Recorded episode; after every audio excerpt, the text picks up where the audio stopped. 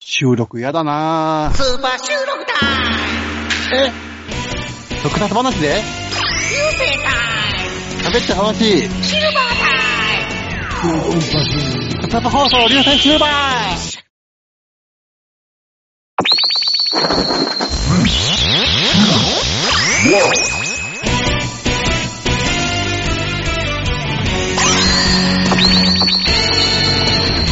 特撮放送流星シルバ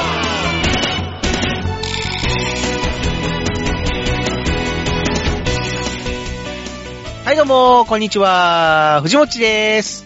ーはい、どうも、ミキアンです。はい、ということで、はい。え、えー、流星シルバー始まってしまいました。 違いました。あのね、まあね、今日はね、なんと今回は、二人ですね。久しぶりに。すいえー、フレザーノートさんがいません。ません。うん二人ですね。まあ、久しぶりやね、なんかこう、二人で収録するのって、スーパーヒーローファクトリースーパーヒーローファクトリー。以来、あれのいつ以来かなっていうぐらい久しぶり。あほんま久しぶりよね。うんまあ、そうだね。 2年か3、2年ぶりぐらいかな。そんなに経つだってあのキングコングのやつがさ、最後やってんじゃんあー、そっか。うん。あれ何年前やろう。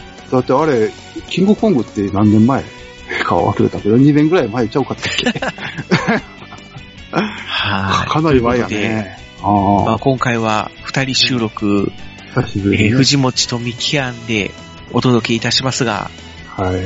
今回はどんなトークテーマで喋っていくんでしょうかね、今回、どうしようかなと思ったんですけど、あのそうね、ですね、ちょっと時期的にうんね、時期的に、あれですよ。今この収録をしているのが3月の、 3月まあ、の終わ中りぐらい。旬頃なんですけどもうん、まあちょっとね、あの ー世間を賑わす大事件がありましたけれども、大事件っていうか、まあ、やらかしてしまいましたもんね。まあ、あのー少なからず、特撮にも、ちょっと、 関係してる人がね、関係している方なんですけども、えーやらかしてしまったんで、まあ、あの、某、ピエールさんが、 えー名前言わなかったんですけど、言い言ってしまいましたが、このシン・ゴジラに出ている BL さんがやらかしてしまったん で、今回ね、その、あやらかしてしまって、ふ、あの、あれも、ピエールさんが出てる番組もね、とか、映画も、まあ、封印されるんではないかと。はあ、 シンゴジラ、ない封印されますかね、シンゴジラとかね。うーん。まあ、シンゴジラ封に印、はないとは思うけど、まあ、シンゴジラに関わらず、んまあね、いろいろ映画、でテレビ、ドラマとかもね、うん、封印され、あ、あまちゃんなんか封印されましたしね、後半。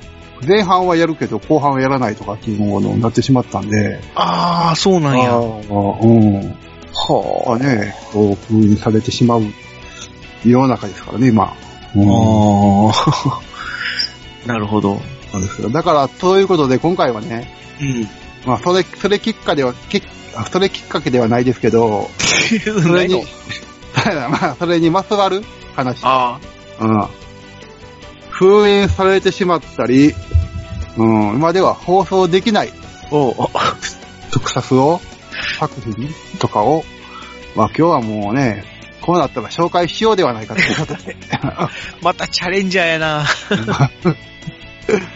ということでね、はあ何本かこう、あるんですよね、いっぱい。意外とは、特撮作品で封印されてるやつが。うん、うん。それをね、ちょっと紹介していきたいなと紹介していきますか。思いますね、今日は。はあ。うん。どんな内容になるのか。大丈夫これ。まあ、あ流のね星、シルバーこのまま終わったりせえへんあのー、もしかしたら、あれですけど、あのー、今ね、規制されてる言葉とかね、うん。あるじゃないですか。はあ。あ のー、テレビでは規制されてる言葉。ね、自粛されてる言葉っていうんですかあああ、まあ、まあ、P とか、P とか。まあまあ、この、まあ、ポッドキャストで P 入れることもないと思うんですけど、もしかしたらそういうことも出てくるかもしれないんで、そこら辺はまあご了承くださいと。いやー、また編集めんどくさくなりそうやな。いいんじゃない、いやうんまあ、ご了承くださいって言うとったら大丈夫なんです か最近テレビでもね、あの、CF とか見てるとね、これはもうあの、作品自体のなんかあの、書いてあるんですよね、最初に。ああ、まあ、要は作品の尊重みたい尊な、重みたいな感じで。当時のままお届お送りいたします、みたいな。そうそうそう そう。P 入ってないですね。あこの、まあ、ポこの放送もね、ー P なしで行きましょうよ。ピーなしで。大丈夫かなまあ、終わったら終わっ たで。それもまた、またそれも伝説として残るでし ょ。フェザーノートさんに怒られるぞ。フェザーさんすいません。じゃあまあ、シナバもろともということでやっていきますか。行きましょう。はい。では、ス、スーパーヒーローファクトリーまあじゃな一応い、パクリじゃないです。流星シルバー。はい。第何回になりますか第何回でしたっけ ?13、4回か。14回ですね。 ?4 か。 14回が、あの最後にやるかもしれない。ー、放送禁止にならんことを祈って、あー、怖いな 封印されへんかな復元されないことを祈ってはい。やっていきましょやっていきましょう。それでは、スタートしまーす。う。はい。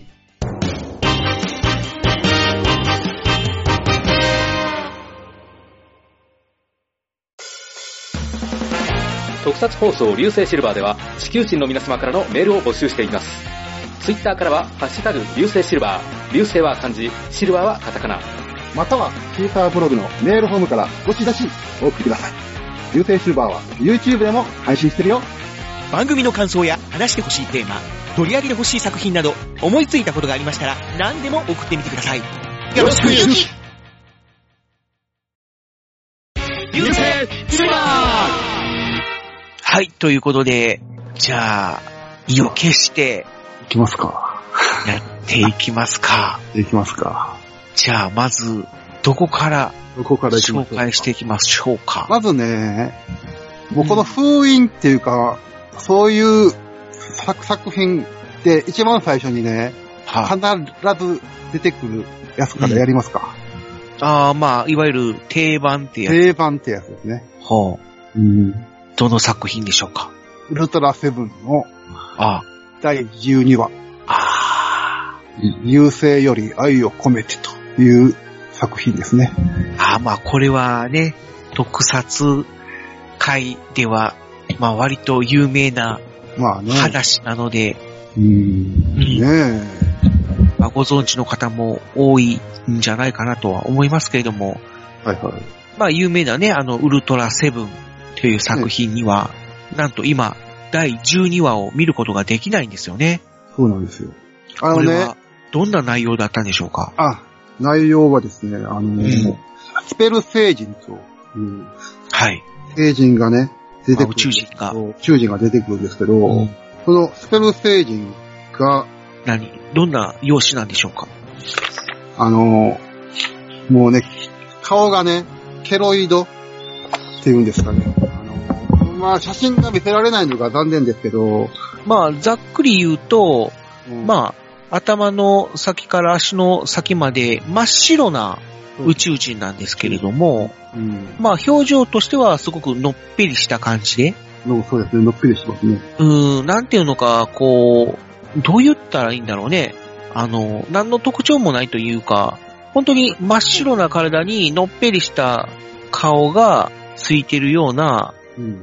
感じなんですけども、ところどころに、まあ、いわゆる、やけどの跡というか、だけどな、まあ、いわゆるケロイド状のものが、こう、見受けられるっていうデザインなんですけれども、これね、でも、当時放送された時はね、何人の、あれもなかったんですけど、何のあれもというといや、なん、なんの、だから、あのーあのだから視聴者からね、あのーこれはちょっとああかんとちゃうかっていうようなククレレーームムと的なものか、本放送の時は全くなかったんですよねあ、うん、うん、うん、うん。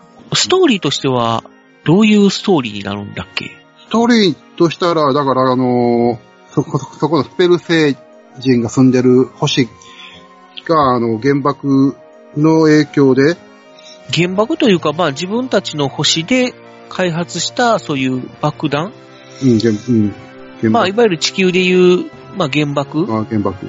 みたいなものに、まあ、汚染されて、もう住めなくなってしまったと。はいはい。それで、あというこの、とで、まあ、地球を、まあ、自分たちの植民地というか、地球に植民地に来たんじゃなくて、あの、地ですね、子供の、あ女性の血で、あ血を、うん、血血をを摂取す摂る取するために来たっていう方が正しいかもしれないですね。ああ、そっか、うん、うん、うん、うんうん。で、その女性を襲うそうそう。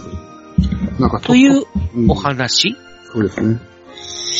で、その、突然女性が、まあ、こう、血を抜かれるで、で女性が血を抜かれるてる事件があって、うん事件が、が発生して、で、それをウルトラ警備隊が、それがまあ、探査していくと、まあ、そのスペル星人の仕業という、うん、そううーことになって、で、スペル星人が姿を現して、街を暴れ出したから、ウルトラセブンが出てきて、まあ、倒す、みたいな。まあ、そこら辺はまあ、まあ、ウルトラ、まあ、普通のウルトラセブンだけど、うんうんまあ話的には別に大したことはない話なんだよね、これそうなんだよねう。ん特に、普通に、こう、うーん、まあ、その女性が血を抜かれるというシチュエーションがどうかっていうのはあるかもしれないけど、まあ、別に特にこう問題になるようなストーリーではないとうん、そうそう。そういう、ううん、そんなに、うん、感じなんだけど、その先ほど言った登場する宇宙人がそういう、まあ、全身真っ白でのっぺりした姿なんだけども、ところどころでその、うん要はうん、原爆の影響で、まあ、皮膚がただれているみたいなうん。デザインの怪怪獣じゃないや、宇宙人なんですよね。うん放映当時当時は特に何もクレームがなかっうん、全たとくいなうかか、っまあ、そのまま12話として放送されたんだけど、まあ、その後、まあ、その、児童書たそう。あのいわゆる小その、ね、小学何年生みたいなそうね。そう小学館が、 えそう、支援から小学館が出してる、小う学ん2年生っていう雑誌。雑誌の付録のところ、付録の怪獣のカーうんうんドうんがありまして、うん。そのカードに、そのスペル星人が、ま怪獣ってな、掲載さ怪れた獣って、あの、なんとか怪獣とか、なんとか怪獣なんとかってあるやん。あ、まああ、その、あるじゃ枕、ない枕枕言言葉じゃ葉ないや、なん枕かそう言い葉う、っていうのかな冠、け継承みたいなやつ。継承み、継承っていうのはちょっとおかしいけど。うん冠うん。悪質怪獣、悪悪質宇宙人、まあ、例えば、バルタン星人だったら、バ忍ルタン星人者宇宙人とか忍ね者。宇宙人とかっていうのがまあ、そういう。うん。あって、あの、当時、放送当時は、もうこれ、そんなのついてなかったんですけど、ただのスペル星人だけだったんですけど、そのカードとか、あの、にするにあたって、そういう名前を付けたわけです。うで、んそれのところに、まあ、スペル星人のところに、被爆星人、被爆星人、ああ、被爆星人と書いたわけ、書いてた紹介されてしまったわけですよね。それはだから、つぶらやプロが、まあ、紹介したんではなくて、その、で、あの、小小学自生動が詞の方がもう勝手に勝手に付けたっていうか、うんまああの、付けた名前ですけども、つけたんだけど、うんそれが、まあ、世に出回って、ちょっと大問題になってしまったと。そうですね、被爆団体から訴えられると。うん。まあ、それで、まあ、つぶらやプロが、まあ、その後、まあ、自主的に、まあ、第12話はもう、放送しませんというか、まあ、封印しますみたいな、欠番にしますということで。結番にしますということで、うん後の、もうビデオとか、DVD とか、映像作品、そうそうそうそう。映像商品にはもう一切、ウルトラセブン第12話はもう収録されないとあれない。いうことになってしまったわけですよね。ちょっと悲しいんですよね。うん。ああ。たったそれだけのことを。でたたったとは、うーん、まあまあ、まあ、被爆者の人に対してのあれもあるんですけど、うん。この、だから被爆成人っていう名前をさえなくなれば、いけるような気もするんですけど、うんまあね、ただまあ、一度そういうケチがついてしまったものは、そうですね。うん、決断まして放送もうしないと。スプレー触れないということで、一切もう、この話もししませんからね、つぶらやプロ。うん。まあ、まあ、いわゆる黒歴史になってしまったと。そうですね。この回は黒歴史ね。だからこの昔話ね、は振らないでください。あの、小さい時っていうか、あの時に、あの、怪獣、怪人大百科とか、あの怪獣大百科とかウルトラ怪獣大百科みたいなのがああるじゃないですか。うーん。それにね、12話は消せ版としか書いてないんで、うん。なんの、えって、え、あの、当時はほんま、これは何やろって、ちっちゃい時は、この、消せ版って呼ばれへんかったと思うねんちっちゃい時ね。いやいや、そんなことは ないですよ。読めたかなでも、なんか、11話から13話に飛ぶから、いきなり。うん。うん。なんか不思議な気持ちはありましたね、ちっちゃい時とか。まあね、うん。まあ、この話は割と特撮ファンの中では有名な話なんですけどもね。そうですね。うん。まあこの話でちょっと引っ張るのもあれなんで、そうですね。もうこの話ばっかり、この話ができしなくなるんで、 そうそうそう。次、次に行きますか。まあじゃあ、どんどん紹介していきましょえー、次は、これもね、これも特撮ファンの中ではかなり有名な、う。うん。怪奇大作戦のうん。第24話、はいはい。狂気人間。おー、もうタイトルからしてちょっとやばそうな匂いがプンプンしますけれども。そうですね。これはね、はい。あのー、基地がで、基地にさせるっていう話ですね。ストレートに言いますと。はうんで、あの、つまりこの精神異常者にさして、機械でさせるわけですよあ。はあ。ね。ね、その、そして、あの、精神異常者が犯した罪は問えないと。あー、うんまあ、ねえ、うん。刑法の39条っていうのがあって、うん、問えないことはないけど、うん、そんなに重い罪にはならないうん。というところをついた話ですね。うん。うん。そんで、その描写、そういう、描写が、ね、ちょっとそういう機械を発明して、要は人間を狂わせる機械うん、を使ってっていうことで、うん、で、自らそういう精神異常者になって、殺す。まあ、っていうね、お話という、まあうん、怖い話なんですけども。まあ、怖いですよね。まあまあ、怪奇大作戦っていうのはまあ、そういうお話ですからねそう。です怪奇ですから。あ。大気大作戦はね、この話だけじゃなくて、なんかふ、うん、結構、うん、危ない話 は多い。うんあーそういう人たちが当時の、そういう人たちが出てくるうん。話は結構あるんじゃないでしょうか。まあね。特にこの狂気人間っていうのはもう、まあ、あの、セリフで出てくるんで、よく、そのセリフが、きちっセリフが、もうよく出てくるんで、うん、それもあって、残念ながら復元されてしまいましたね。うん。まあ、しょうがないですね。あの、LD に出たんですけどね。はあはあはあ。もう、LD で出てすぐ回収された。おーうん。うん。だから、多分 LD を持ってる人、まあ、でも持ってる人はもうね、貴重なんで、置いといてください と。みたいですね。あと、ビデオ、ビデオもあるんですよ。狂気人間。うん。椅子、だから、LD が出た時に封印されたわけですよ。それまでは封印されてなかったんですよね、この作品。 あ狂気人間。うん。まあ、だから、残念な作品です よ。ほんまに、あ。ほんまに、うん。まあ、ミキはこの話好きやから、ほっとくと止めどく、 あなーく喋っていくと思うんで、まあ、その辺にしといて、まあ、どんどん、じゃあ次の作品を次行き紹ま介すしかていきましょう。はい。次はまあ、これも有名、ウルトラ6兄弟 VS 怪獣軍団あー、あとのいう、ことですね。タイトの、まあ、あその、うですね合作映画っ合作映画ですね。ていうやつですね。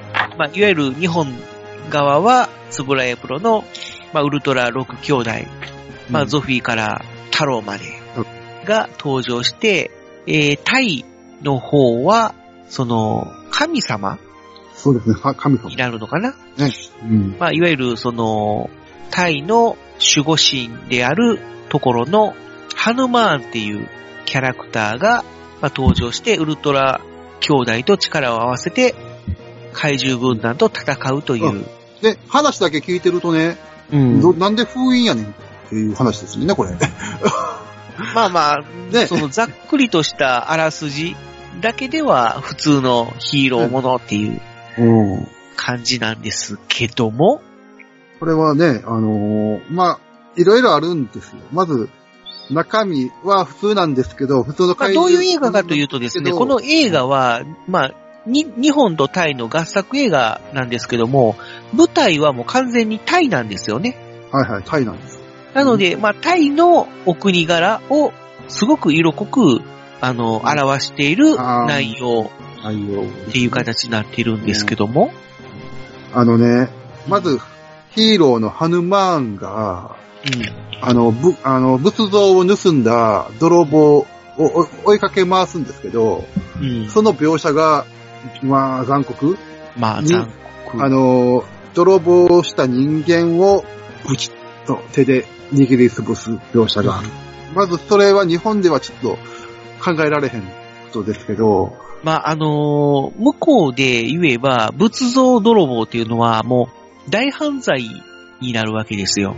そうですね、死刑ですね、多分そ向こうそううでそは。うそうそう、もう死刑に値する罪なので、それで、まあそのカハヌマンが、もうその犯人をもう殺してしまうんですよね。もううんしかも殺してやるって言いながら追いかけます。そうそう。天罰っていううん形で、まあ、やるんですけども、その描写が本当に、まあその無、むごいと言いますかむ、ごい、むごいっていうかまあね、だって人間を手でブチッとやる描写があるわけですよね。まあねあまーあ、日本からすれば、そんな高々仏像を盗んだぐらいで、みたいな感じまあに、まずヒーロー、ヒーローが、それは、ウルトラマンがそれをしたらもう、 えらい、えらいことですよね。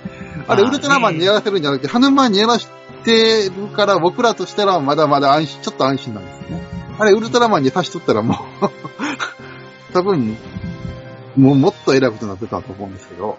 まあ、ハヌでまあ、全体的にね、割とそういうコミカルにまあ、描かれるんですけども、割とそういう笑いの描写とかはあるんですけども、ただ、その、や、やることが、ところどころですごく残酷。そうですね。例えば、その、主人公は、コちゃんっていう男の子なんですけども、はいはいはいはい。その、まあ、コちゃんっていう男の子は正義感が溢れる少年なので、まあその犯人のね、その仏像泥棒の犯はい人はいはをいはい見つけたときに、あのーまあなんていうのかな、追っかけるっていうか、追っかけるんですね。うん、許せないみたいな形でやるんですけども、逆にその犯人に殺されてしまう。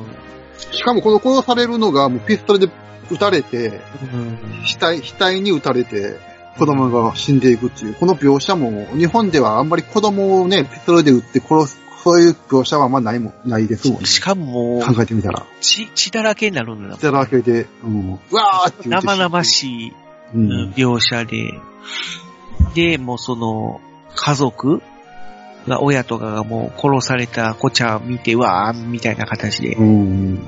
嘆き悲しんだりとかする描写が生々しくて、あまあ、そうですね。ねえ、こう、痛々しいというか。まあまあ、その、最終的にその、ハヌマーンがね、その、勇敢な少年の体を借りてっていう、まあ、いわゆるウルトラマンの定番みたいな、そうですね。ウルトラの母が、そうそうね、子ちゃんを手に掴んで、ウルトラの星に持って行って、子ちゃんに、そのハヌマーンと合体させるって合いう。体させて、ハヌマーンが誕生するんですよね。そうそうそうそうそう、んなんだけど、そのやっぱり演出が、 ああ。まあ日本ではちょっと考えられないという。ここもあるかなまあもうそれもあるし、とにかく、その、悪はもう、なんていうのかな、天罰が下るっていうそうですね。なんかもう、ここではそういうほんまにすごい、あれです、ね。認識があるんで、だって、まあ、怪獣と戦うんですけど、最後にね。まあまあそうなんですけどもね、ああ。うああん、ただその要は、あの、ハヌマン側のドラマもそういうちょっと残酷シーンがあったりするんですけども、そのウルトラ兄弟が怪獣軍団と戦うシーンも、ちょっとそういう残酷うんな描写で描かれて、うんそうですね。で、まあいわゆる怪獣軍団って言うんですあの、言うので、怪獣が何体か出てくるんですけども、まあ、なんていうのかな、もう、最初は、まあ、怪獣も数体いるんですけども、とにかく一体一体、手をちぎられ、足をちぎられ、みたいな形で、うん、なあ。もうボロクソにやられていく。うん。で、もう、なんていうのか、無語たらしいというか、で、最終的にゴモラやったっけゴムラ。がい一体残るんだけども、まあウルトラ6兄弟が一体のそのゴモラを寄ってたかってリンチするっていう、 まあ、うん、まあ、あーま、まさにほら、あの、リンチシーンやんね。ね例えば、ゴ、あの、ゴモラを、どう言ったんやろな、その、例えばゾフィーが持って、で、ウルトラマンに向かって、ガーって投げつけて、で、ウルトラマンが、ボカーンって殴って、それをまたセブンに渡して、でそセブンもボカーンって殴ってみたいな形で、もう、寄ってたがって、いたぶり尽くすっていうような描写で。え、ねえ、うん。で、もう、ゴモラがもう、瀕死の状態で、もう、バタバタと、あの、断末魔を上げてるのに、うん。それでも容そ赦れでなもまだやるっていう。く、うん、うっん。ていう描写が本当に残酷すぎて、まあ、あえ、あえなく、封印作品になってしまったという。うん。うんまあ、それ、まあでも、まあ映像は、まあね、某動画サイトで見れたりするんで、まあね、昔ね、これビデオにも出てたんですけどね。うん。レンタルとかもされてたんで、うんうん。結構見れてた作品なんですけどね、これね。まあまあ、ただ、うん。後々でそういうクレームの対象になったんでしょうね。まあ、あと、判権問題もありますね、これは。ああ、そうでいすね。わゆまるあ判権問題もあります。そう向こうの、ね、映像会社との確執があって、でこの映画はうちのものだ、いや、こっちのものだ、みたいな形で。まあ、とにかくもう、つぶらやプロはもうずっとそういう判権問題に苦しめられるっていう企業になるんですけども。うんまあ、そんな感じで、タイ側と、まあ、折り合いがつかないというのもあって、で、あえなく封印作品となってしまったという。まあ、もし興味がありましたら、ちょっとまあ、まあ、まあ、ま動あ画、サイトで探して動み画てくだサさいイ。トではまあまだ見れますんで。は。ちないみに、ウルトラセブンも動画サイトで見れますから、よけまれあ、たばだ、まあ、そのソフト自体がもう封印されてるんで、ソフト自体はもう、昔録画した、もう汚い映像うん汚いしかない。でもよければ、ですけうどん、よければ、まあ、よければということですね。はい。はい。まあ、その、ウルトラセブン第12話、優勢より愛を込めてと、えーウルトラ6兄弟バーザス、ハイジュ軍団。はい、ちょっと、もしよ、興味があれば、ググってみてください。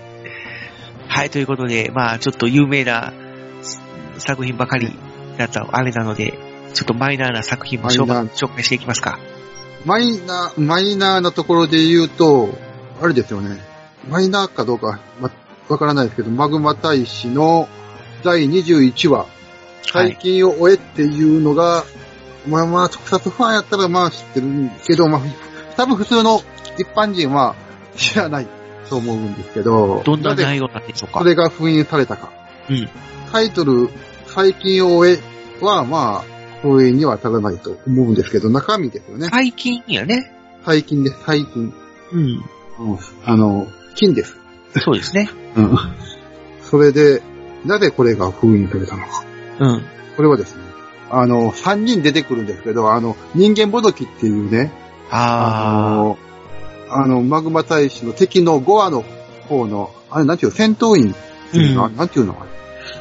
まあ、だから、どういうんでしょうね。まあ、戦闘員的な戦闘員的な、感じで、要は、その、人間そっくりの体だけども、その、ゴアの言いなりにあの、動くっていう。まあ、手下みたいなやつが3人出てくるんですけど、うん、うこん。の3人がね、なぜかわからないですけどね、あの、首からププラカードを下げてるんですよね、3人とも。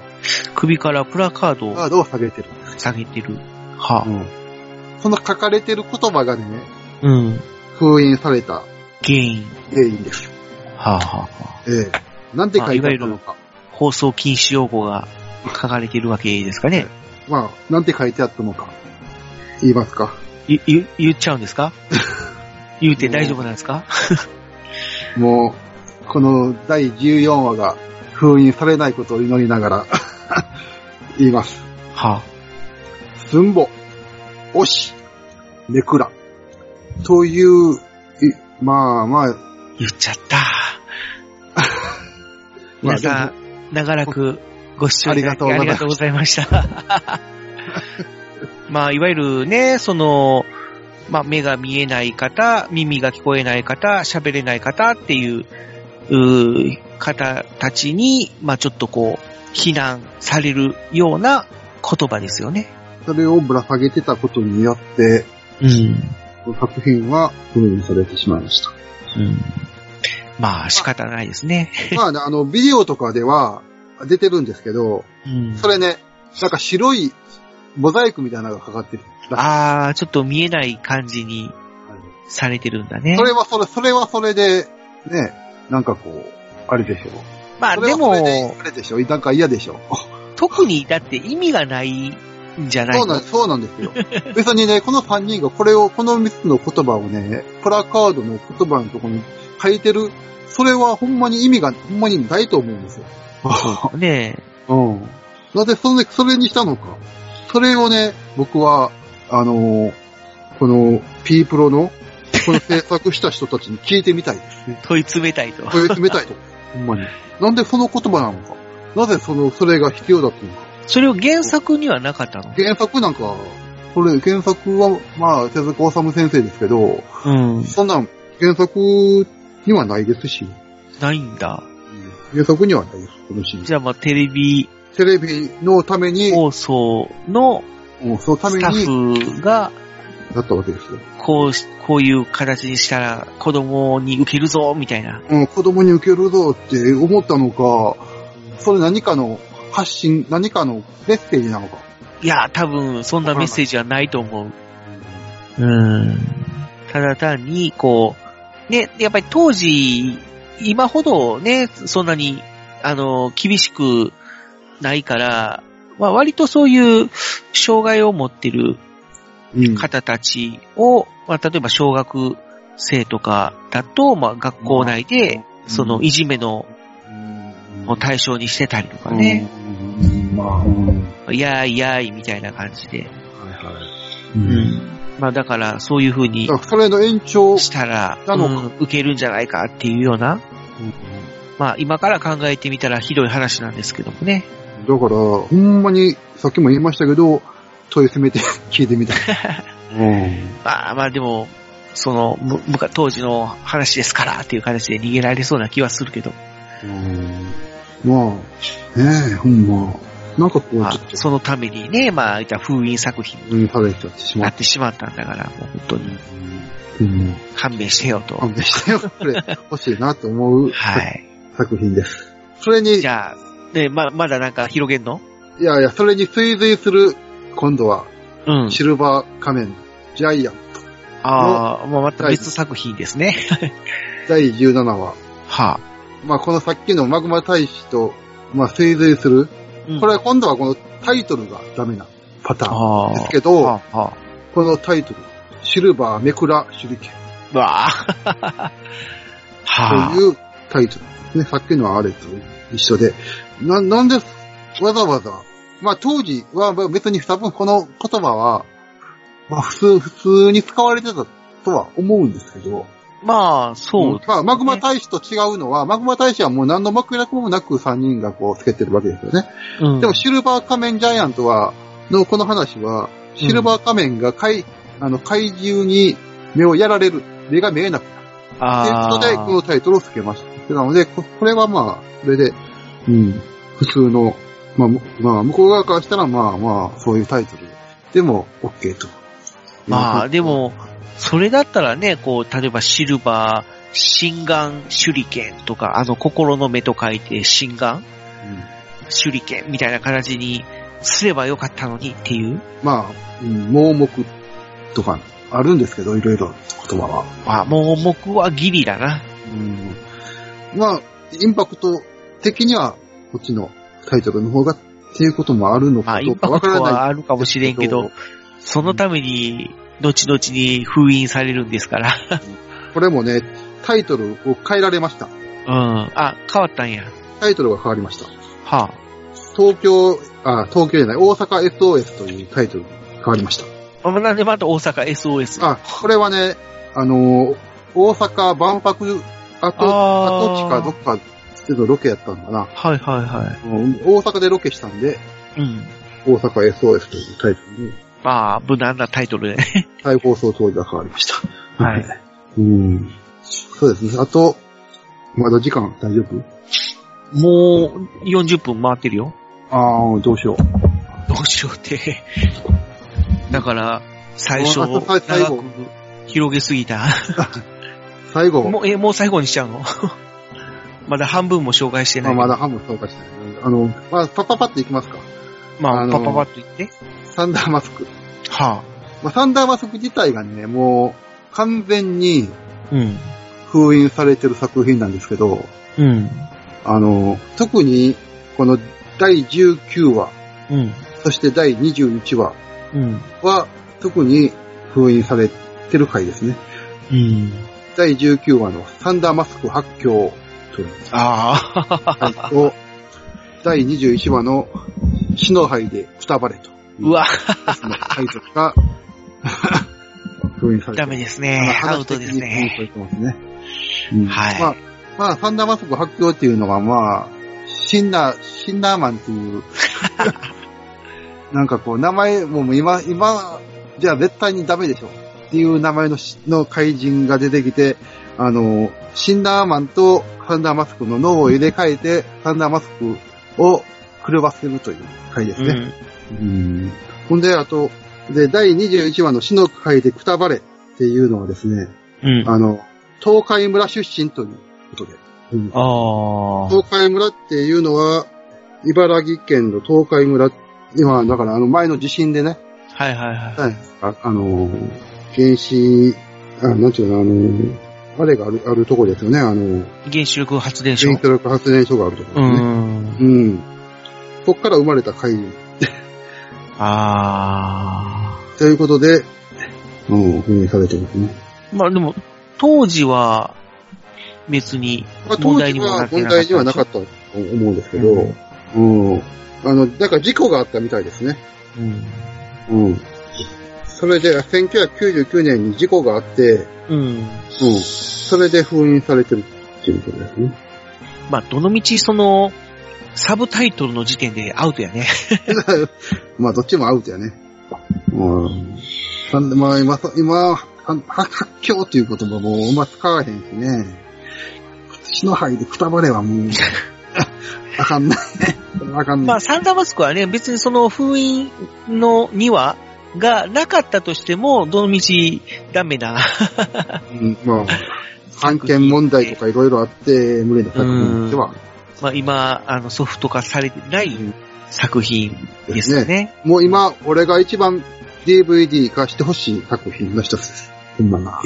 サンダーマスクっていうのは、まあ、まあ、まあ、変身ヒーローなんですけども、うんまあ、まず特徴としては、地球の危機を指して地球にやってくるんですけども、まあ、怪人、宇宙人が地球に到達するよりも1万年早く着いちゃったという、 ね。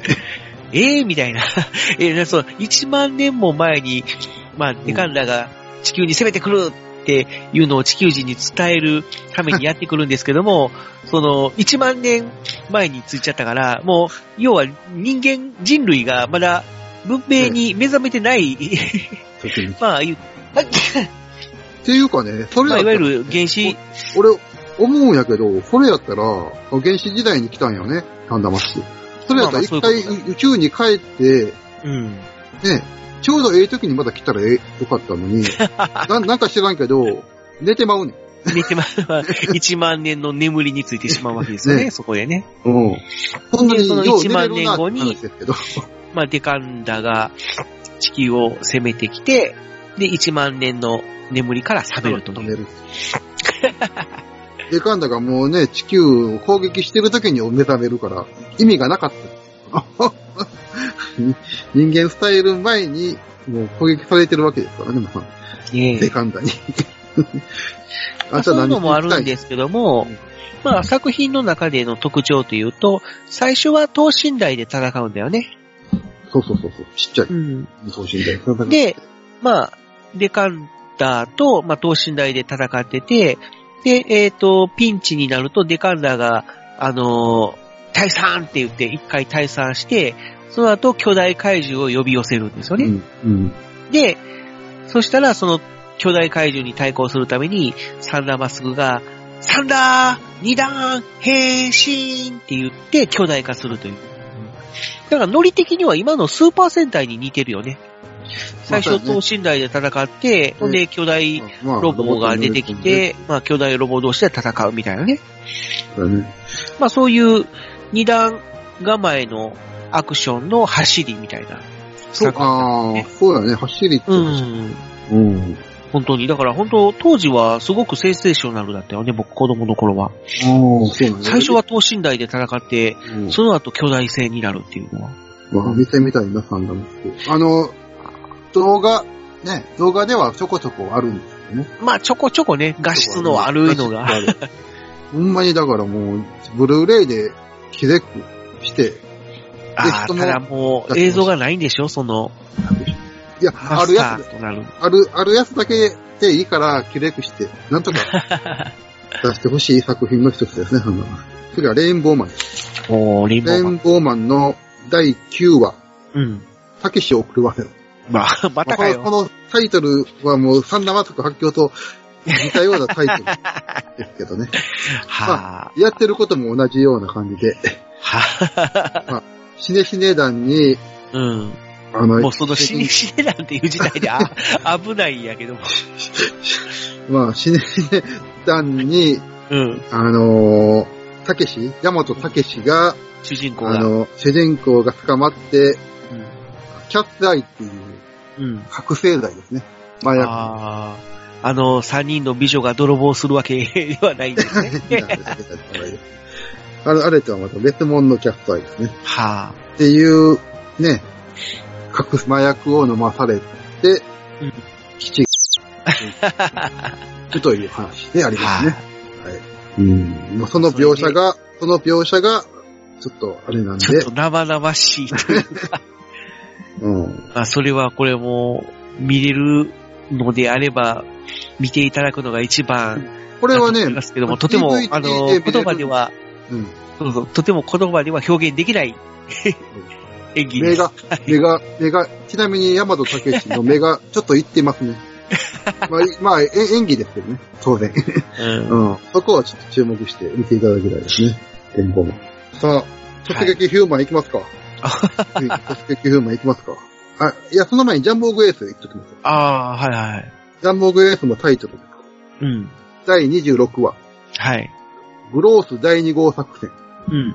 七星とのんびり号。ああ、そこまでがサブタイトル。そうですね。これはもうね、タイトルです。そのままタイトルがダメで封印されました。あ、あのー DVD とか、ブルー、あの、テレビでね、CS でや、やるときにタイトルが変わりました。こああれ、これもタイトルが変わったパターンですね。さっきのあれと一緒で。サブタイトルが変わったと。タイトルが変わったパターンです、うんシルバー仮面と同様、サブタイトルが変わって、グロース、グロース第2号作戦。そそこまで一緒ですけど、うん。謎、のんびりゴンの正体というあああ。れでした。が無断なタイトルに当たり障りのないタイタトイル。トルに変わりました。いうや、このね、でも、あの、危機星っていうのは地球のことなんですけど、あまあ、地球人はね、働くのが好きや。もう休まずに働く、働き虫や。基地のような人や人間たちやということで、まさに基地の星だったんですね。だあ。か怖い怖い。ら、あの何回リンクをしてるんや。あのね、あの、あのグロース星人にね、言うセリフがあるんですけど、うん。地球人よ。うんお前たちの星は今、基地じみた活気に満ち溢れ ている、そう、まさに基地の星だ。怖い。怖い。そう言っており ます。そう言っております。俺は俺、俺が言うたんじゃなくて、グロース星人が言っております。はあ。まあそういうことで、この回も封も印うというっ。ていうか、ジャンプオクエース自体も封印にされてもおかしくない作品ではああー、まあ、主人公がね、の、ピエールさんと一緒で、 あー、言っちゃった。ピエールさんと一緒で、まあ、コカインではありません が、まあ、コカインではありませんが、やれ、やらかしてしまいま した。やらかしてしまったはいですやらね、かしてしまったもう ね。だからまあ、あの、ジャンボーグエースと、あと同様に、あの、ザ・カゲスターも、まあちょっと、まあ、封印にはなってないですけど、まあ、うん、うん。テレビでは、もう地上波ではもう間違いなくできない。 うん。ね、この二つ。うんはい。はい。ということで、今度は、まだありますか機械だ01いっときますか。ああ、はいはい。えー、機械だ01の第34話。うん。これね、タイトルはまあ普通なんですよ。ほうタイトルで、タイトルで封印されたわけじゃないんですけど、なぜ封印されたか。はい。それは、あの、出てくる怪人が、ちょっとね、うん。あー今じゃ放送できない怪人名なんです。ああ、というとと言いますと、吉バッと言います。ええ怪人の名前ですからね、これ。言うときます あ俺が言いたくて言ってるわけじゃありません から。キチバトという怪人の名前なんです。あ。鳩なんですかうん。鳩なんです。ああ。鳩の鳴き声が、くるっくる、くるっくる、くるっくると言いまああ。す。くるーくるーと言ってるような感じに聞こえるっていうのもあります。ああ、なるほどね。はい。ということで、この回も残念ながら、まあ、CS とか、まあ、DVD とかではね、見れるんですけど、地上波ではもう間違いなく、間違いなく再放送されない回だと思いま、ますね。あ、アウトですね。もうね、こういう、昔はほんま昭和の時代ってほんまこういうのが多いって、平成はないのかと。ほね、平成にはこういう、あ平成はあんまりないだろうとみんな思ってると。思うう。まああ。まあ、まあ昭和は、まあその、まあご、ご時世っていうのもあってね、まあ多少はそういうね、まあ現在では使えない言葉を言ってたりとかすることが、まあちょこちょこありますけれども、まあさすがに平成の世となると、そういうのもないんじゃないですかいいのかなと思わしといて、思わしといて、あるんですかあるんですよ。超高え戦え士、シャンベリオンです。あー、あれか、あの、キンキラキンの、新キャラケンタイプですね。うん。こあのね、の、コスチュームが重いということで有名な。あっていうかまあこれ、あの、イケメンヒーローの走りと言われておりますよね。じゃないのかな。わわからない。今の仮面ライダー、えー。平成仮面ライダーのイケメンヒーローのなんかこう走りっぽい人が主人公じゃないですかそう、そうかっていういや、俺は言うてるわけじゃなくて、なんか言われてるっていうのを、イケメンっていう、まあ、イケメンは別に昭和からでもイケメンはいたと思うけども。はいはいはい。まあもちろんそうですよ。もちろんそうですよ。うん。平成風のイケメンって いう。走りなんていうのかな、そうちょっとこう、チャラい感じのあ主人公だったよね。あそう、チャラい感じだね。チャラうい感じ。チんャ。ラい感じ。まあ、ちょっとコミカルなそうそう、こんな感じでこん。な感じのヒーローも。まあ、いわゆる、どう言ったらいいんだろうね、あの、ラーメン、つけ麺、俺イケメンじゃないけ ど、ちょっとまあ、そういう、チャラい感じの、チャラいヒ俺ーイケてるでしょみたいな感じのロー。そういう感じです。主人公がなんとヒーローになっちゃうという。ね、しかも、偶然ヒーローになるんですよね、これ確か。うーん。ああ。まあ、その、でシャンゼリオンなんですけど、はい。第38話の、え皇帝の贈り物という、はああ、皇帝の握ったものか。握ったものという回が、ちょっと、うん、封印というか、うん、あ、ほまう。ずい、まずいんじゃないかと言われまて。ずい。な、何がまずかったんですかフレームがついたはあ。のが、あのー黒、黒岩という、うん。敵側のね、うん。なんかこう、幹部みたいなのが出てくるんですけど、ああ、はいはいはい。えーこの人のセリフが、どうもダメだったらしくて。ほう。あどんの、な感じなんですか車椅子に乗っている子供に対して、うん。セリフです、これは。俺が言うてるんじゃないです よ。弱い人間など、まあ虫嫌いも同然、うん。同情する価値はない。この車椅子の子供に対して言い放ってしまった。あそれがなんかこう、ちょっと、うん、クレームがついたということですね。あ。ああ。そういえばなんか、そういう事件がありましたね。なんか、数年前に、障害者施設に乗ああ、りはい。込んで、ね、おお前ら。は不要だ、みたいな形でありましたね。惨殺していくみたいあな事ー件が。ありしました、ありました、ありうましんた。うん。うんそれよりも、はるか前に、こういうのがあって、これが影響してるのかどうか、この事件はちょっとわからないですけどね。うん。いや、まあまあ、影響は、影響っていうか、まあ、直接別にそれをシャセリを見たからっていううんわけではないんで、 ないと思うんまあ、ですけど関ね。係はないと思うけど、ないでも、ちょっけとど、そういう、ねうんうん似たようなニュアンスで、まあちょっと、クレームは確実に入るでしょうね。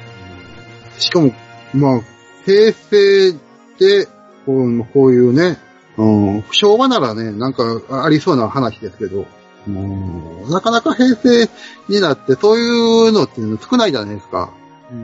うん、まあ、そんなもんですかまあ、まだありますけど、あの、ん平成で言うなら、ウルトラマンコスモスとか、ああ、まあ、コスモスはね、まあちょっと、有名というか、まあその主人公が、まあちょっと、まああの別になんかやらかしたっていうんじゃなくて、ちょっとこれはね、後々で無罪っていうか、はいはいはい。あのー、なんていうのか、その、自、自作自演じゃないや、あれなんていうんでしょうね。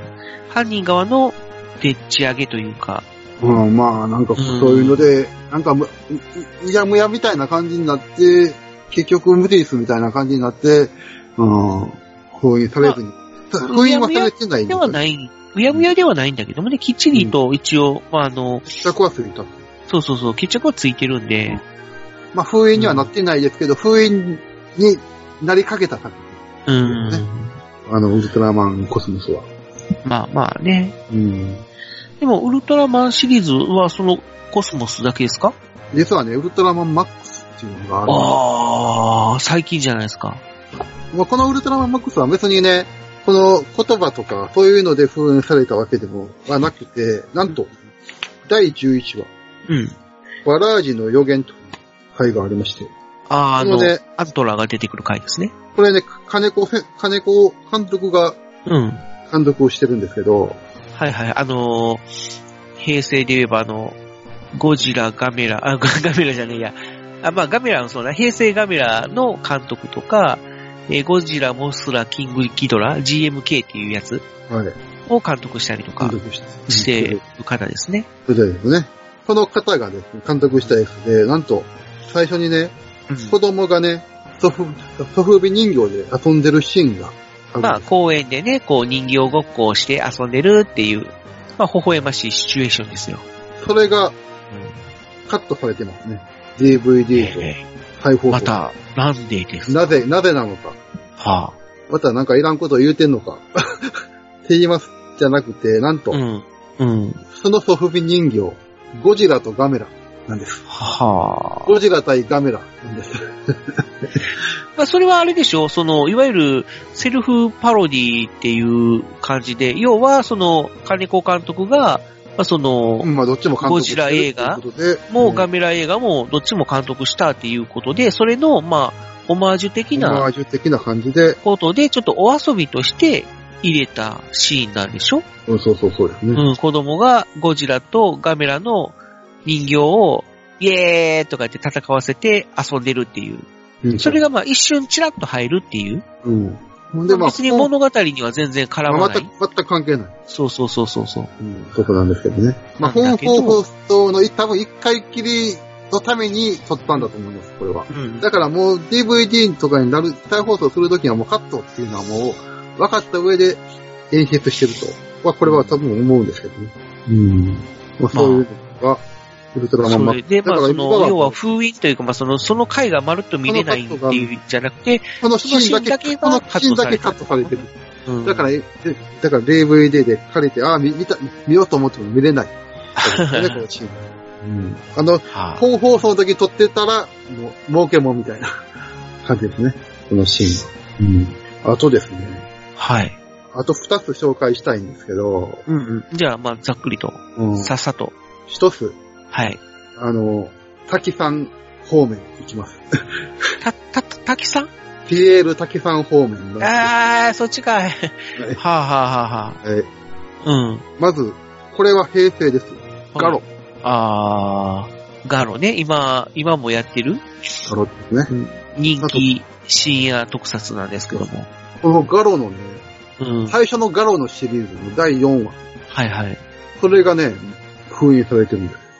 あらら。これはもう PL 滝さんシリーズ。 あの、それに出ているゲストの方がやらかしてしまったっていうことですね。その、やらかしてしまった方というのは、加瀬大使さん。あー、や聞いらかたしことある。やらかしてしまいました。まあ、はい確かにやらかしましたね。どうもすいませんでした。そうか。えーそうですね。うーん。封印されたか。まあね作品に罪はないとはいえ、ね難しい問題ですよね。え。ねうん。え。それでも、いよいよ最後、うん行きたいと思います。はい。じゃあ、お願いします。これもね、先ほど言いましたが、うん PL 滝さんシリーズ。変なシリーズ作らんとい て。これね、うん。みんなね、これ、この事情知ってるかなバトルフィーバー J です。ああー、はいはいはバトルい。フィーあバのースーパー戦隊シリーズの第3弾になるのかな第3弾ですね。ゴレンジャー、ジャッカー電撃隊ときて、まあ第3弾みたいな感じになりますけどね。このシリーズ。まあ、あの、新しいスーパー戦隊シリーズ第1弾とも言えるんですけど、はいこ。のバトルフィーバー J で、まあ、今の滝さんと一緒のような状態になってました。これは。今の滝さんと一緒のような状態になっております。あの、えイダテン、イダテンがね、CL 滝さんが出ていたイダテン、今やってるんですけど、はすべて出てるところを新しい役者さんで取り直すとあいうあことで、イダテンはやるそうなんですよ。ー、ううんん。それと、まあ同じ。それと同じだという理由で、うんまあ、封印はされてないんですよ。うん、うんそうね。うん。まあ作品としては見れるけど、ですけど、その、その人がやってるシーンは、まあもう見れ、見れないっていうか、うん、あ違う人がや、や、やってるあ、うん。と。まあ、この人がね、まさか、それ、そんなことで捕まってたとはと、僕もね、正直思いました。うん。うん。え、それ、それじゃあもう PL 滝と一緒じゃないか と。あ、悪役。 まあ、あの人も悪役ですよね。で、この人ももう悪役で、もう超有名な悪役。はいはい。その方は、牛尾健二さん。ああ、あれこれはもう特撮をずっと見てる人にとっては、ああ、あの人かという人ですよね。そうでしょ古くは悪魔くんのメフィスト。メフィスト。あと。は、もうもう、あとはもう、仮面ライダーのうん、地獄大使。地獄大使。これが一番有名でしょう、多分。あとは、まあ、あとは、あの、変身忍者、嵐のイタチ男とか、ああ、なんて言ってもキャプターでは、忍者キャプタあの、来人やってますし、ー、キャプター何番でしたっけキャプター1、 ?1、1か。うん、うん。やってますし、まあまあ、特撮界の悪役といえばもう最初に名前が出てくるのは牛尾さんだと思いますけど、まあね、特徴のある顔つきしてますし、うんねえ。どうしたか、俺も最初この情報を知った時に、えっと思いました。正直。知らなかったですからね。うん。やらかしちゃった。やらかしてたんですよね、この人は。実はやらかしてねた。うん。それでバトルフィーバー J が1話から丸々差し替えられ、ある、えまあそ一の、牛尾健二さんが出演された回を全部撮り直し。撮り直ししたと。うん。撮り直しできないシーンはちょこちょこ出て、に牛尾さんの顔は出てくるんですけどね。撮り直しできないところはね。で、全く撮り直しできない回が一枚だけありまし、あります。実は。実は、石尾健二さんが丸々に出てる回もあるんですけど、あそれはなぜか。あ、ああの、大役の石橋さんがゲストの回。あ。あ回が あ、実まはあ、要あは、るんです。二重キャストになってしまうから、そうです。出せ、出したくてもこ出のせない。回、この回だけ仕方なく、吉尾さんが出てるというのはありますが、うん。あとは、まあ、しょうがないことだよね。うんまあ、やらかしてしまったということで、やらかしてしまったということで、ほんまに申し訳ないです。僕が謝るのも申し 訳なないんで、なんで、なんでなんでうすちけど らが謝らなあかったの僕が、俺が謝るのも、あれなんですけど、でももう謝りたい。やらかしてしまってすいませんと言いたいです。じゃあ、謝りましょう。やりましょう。はい。本当に申し訳ありませんでした。はい。ということで、じゃ今あ、回そもろねそろ締めましょうかね。はい。はい。特撮作品、封印作品と、そして、あの、構想禁止作品、え長いわ。ー、幻の作特撮作品。のコーナーでした。はい、ご視聴ありがとうございました。はい。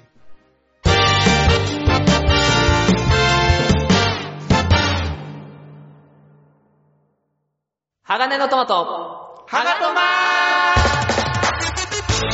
鋼の絆へ届けよう。